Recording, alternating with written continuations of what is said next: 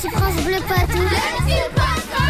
Les petits pois de vin. On interroge les enfants sur toutes sortes de choses. Aujourd'hui, une question de saison. Les enfants, que font vos maîtres et maîtresses pendant les vacances Pendant les vacances, on va à la plage avec son petit mari, ses enfants.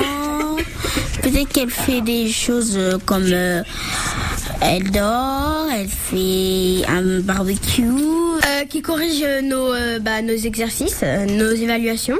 Et après, ils se la, ils se la coulent douce, ils vont en boîte de nuit. Euh, prend des petits cocktails. Comment on dit déjà Qu'il ou elle se laisse aller avec la bière. J'imagine ma maîtresse sous bourrée. Moi, je pense qu'elle va à la plage avec ses, ses enfants et tout. Elle ira euh, bord de l'eau, à la piscine. Bonnes vacances tous les maîtres et les maîtresses. Merci de nous avoir appris toutes ces nouvelles choses. On vous aime très fort, même si bah, on, en a un peu marre de l'école. Les petits pois de vin, ils sont merveilleux.